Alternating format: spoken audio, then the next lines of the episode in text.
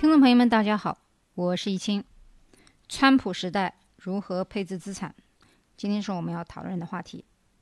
其实，川普的时代有一个很大的变化，这个变化并不是政治上面的，而是经济大环境决定的决策性变化。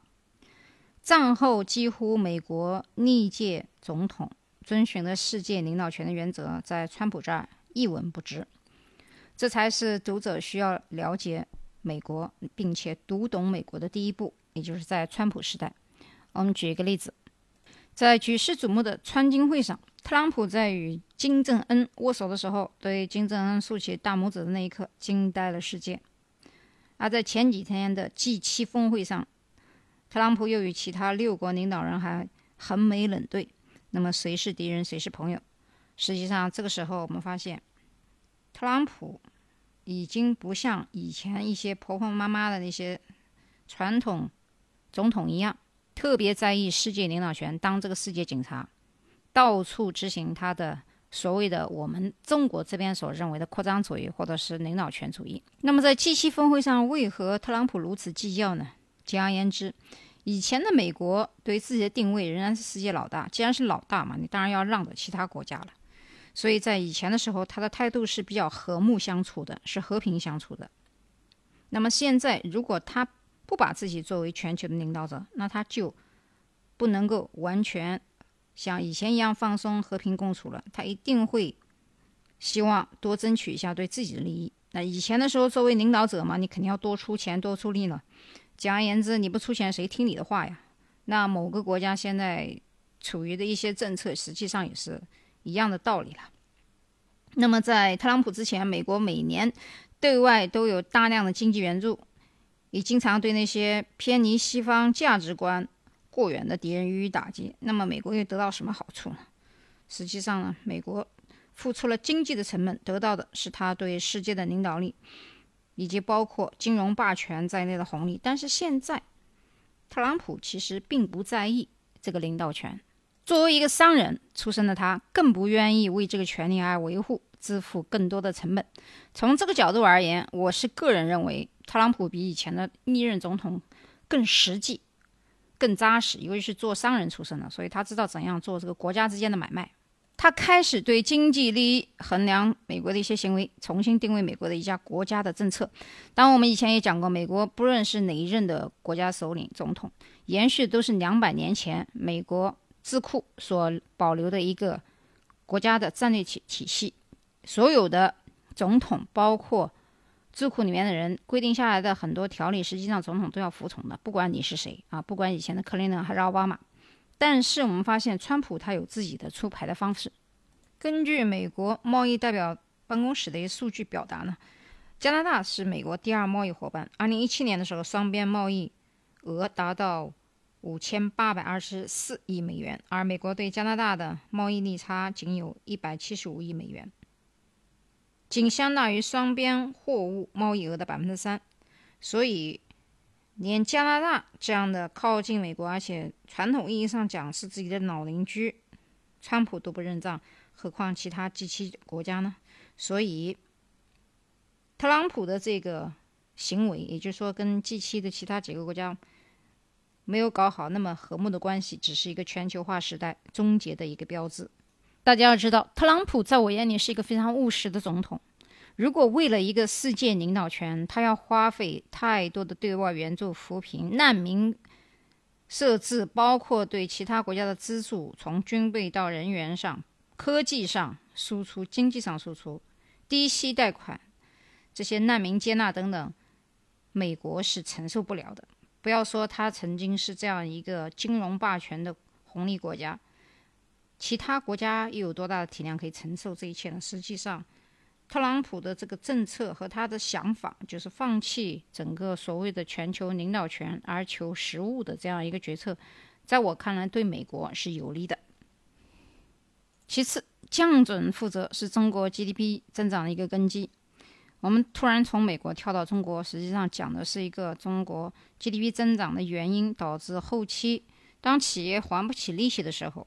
资产的泡沫风险比加大，就无人愿意做实体经济。所以现在，只要有一点点常识的生意人或者是小企业，都不太愿意做大的实体经济啊，做些虚拟经济的比较多。虽然说我国在降准的时候，实际上都是在扶持微小企业。大家都记得，今年的四月十七号的时候，央行宣布，为引导金融机构加大对小微企业的支持力度，增加银行体系资金的稳定性，包括优化流动性结构。同时，一些大型的商业银行、股份制商业银行、城市商业银行、非县域农村商业银行、外资银行人民币存款准备金率一个百分点，同时下调这一个百分点的同日，也就是二零一八年的四月二十五日，这些银行将各自按照先借先还的顺序，使用降准释放的资金偿还其所借央行的中期贷款利率。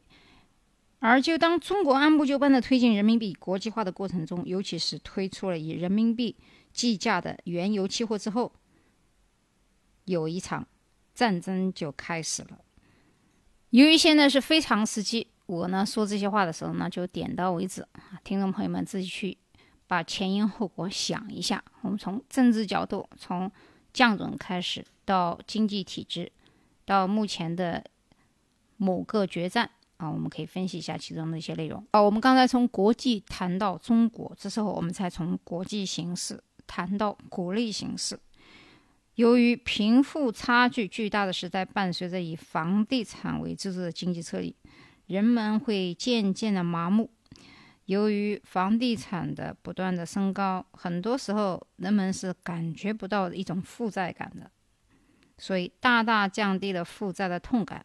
而当外资管会越来越严格的时期到来的时候，我们的资产将如何进行全球配置呢？其中，我们很多人已经知道的 CRS 全球征税又该如何规避？首先，我要提到的是，在目前全球已经有一百多个国家承诺实施 CRS 标准，中国首次交换的时间为二零一八年的九月。有六十五个国家已经签署了多边的协议和相互交换的协议，其中 OECD 官网更加更新了与中国交换信息的国家名单。而这些国家名单我就不一一去阅读了，因为我在我的公众微信号上已经把这些国家列出来了，你可以去看一下。你可以搜一下 Mona World，就是我的微信公众号，看一下这篇文章。这篇文章下图有一个非常重要的图片，就是申根国和欧盟的差异。有很多人对欧盟和申根国的定义不完全理解。我简单讲一下申根公约的这个成员国有啥意思。他们实际上就是讲取消相互之间的边境检查点，并协调对申根区之外的边境控制。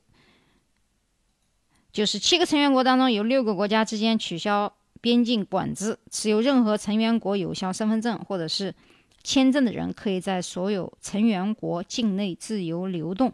所以，根据这样一个协定，实际上旅游者可以持有其中一国的有效签证，即可合法的在所有其他申根国国家参观。那么，申根国现在这个图上有多少个呢？目前我的图上标出来的申根国一共有二十六个国家，它们分别是西班牙、法国、芬兰、希腊。德国、卢森堡、斯洛伐克、立陶宛、拉脱维亚、意大利、奥地利、比利时、斯洛文尼亚、爱沙尼亚、荷兰、葡萄牙、马耳他、捷克、丹麦、匈牙利、波兰、瑞典、列支敦士登、挪威、冰岛和瑞士。这里面注意，瑞士和德国是在一个区的这个申根国里面。为什么我要提到这两个国家呢？比方说，我前一段时间曾经讲了一个音频，就是关于德国留学和留学以后，学生拿到德国的蓝卡，相当于我们美国讲的绿卡，甚至于包括国籍以后，如果生病，我们当时就讲过，在德国不仅上大学是不要钱，而且生病以后，如果在德国你不能找到更好的。医院的话，你可以去瑞士，因为他们是同一个申根国国家。现在我们要换一个概念，就是欧盟。我们要看，如果这个国家它既是申根国的，又是欧盟的，那就是特别的好。我们现在看一下这个欧盟里面的成员。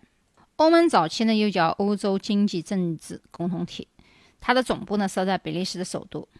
布鲁塞尔是由欧洲共同体发展而来的。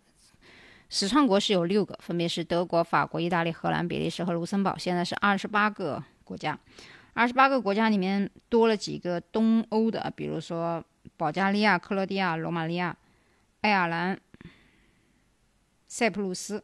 然后中间的几个刚才跟申根国一样的，我都已经说到了，像德国、西班牙、卢森堡。法国这些都可以，还有捷克、丹麦、匈牙利、波兰和瑞典。但是在欧盟里面，列支敦士敦和挪威、冰岛和瑞士并不在欧盟里面。注意一下，就是申根国里面有这四个国家，并不属于欧盟。但是我们还有一个概念，讲的是什么呢？欧元区。欧元区一共是十九个国家，那欧元区的十九个国家范围比刚才的更小一点，我们就不一一去说了。但是不包括罗马尼亚、克罗地亚和罗马尼亚，也就是说，欧盟一般都是用欧元的，但是有几个国家不用欧元。我再说一下塞浦路斯，呃，之外，塞浦路斯用的啊，之外的像保加利亚、克罗地亚、罗马尼亚、捷克、丹麦、匈牙利、波兰、瑞典。用的不是欧元，那么中国富豪也谈不上，有些也不一定叫富豪，我们叫中高产阶级，比较热衷开设的机构和离岸口岸避税的国家，包括英属的维亚军群岛、开曼群岛，都在这些信息交列交换之列。作为中国内地居民最大的一个金融账户开户地之一，中国香港今年也承诺将全部提速反避税。涉税信息交换，这个涉税信息交换扩大至所有承诺国家的一百多个国家和地区。目前，中国香港、中国澳门等地尚未和内地达成信息交换的协议。但是，多名 CIS 专家认为，随着征税的透明度时代的到来，中国香港和中国澳门以及中国内地之间的金融信息交换并不遥远。但实际上，现在我们说这些法案呢，意思不大。我就是跟大家说，有很多的新的。呃，小的国家包括在太平洋上的岛国和南美洲，有很多国家它不在 CIS 范围之内。具体的信息呢，我会在一星期左右，也就是七月二十一日，在苏州的工业园区新银行进行一个经济和将来不同的美元加息、人民币暴跌意味的。是什么？包括中国家庭如何配置合适的海外资产，孩子在什么时候的年龄段出国最为合适？特殊时期留学生如何在美就业，包括留下来的问题，做一个演讲。有兴趣的朋友呢，可以去报名。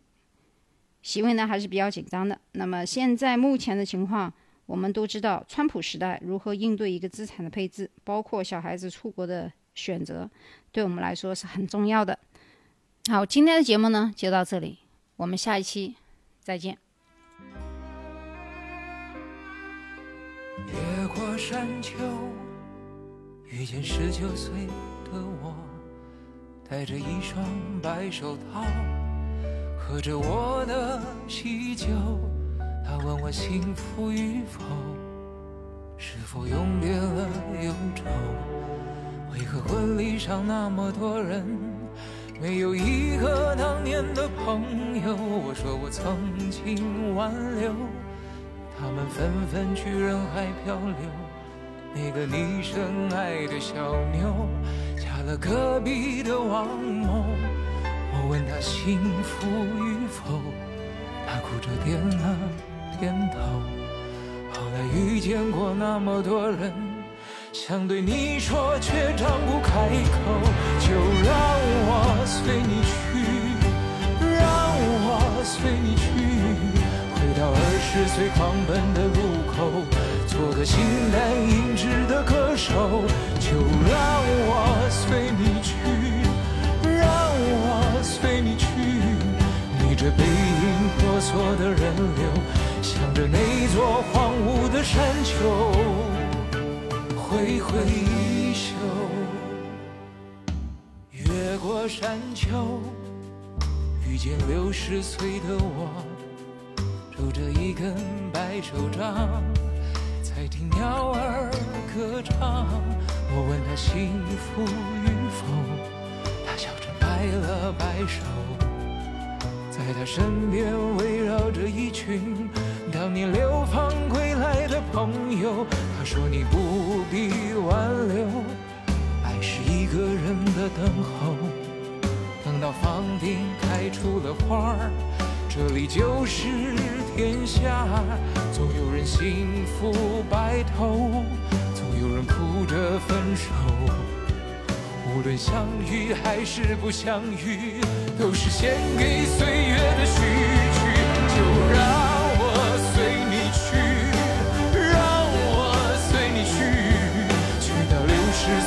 下的渡口，等着被一条小船接走。就让我随你去。让我随你去，随着熙熙攘攘的人流，向着开满鲜花的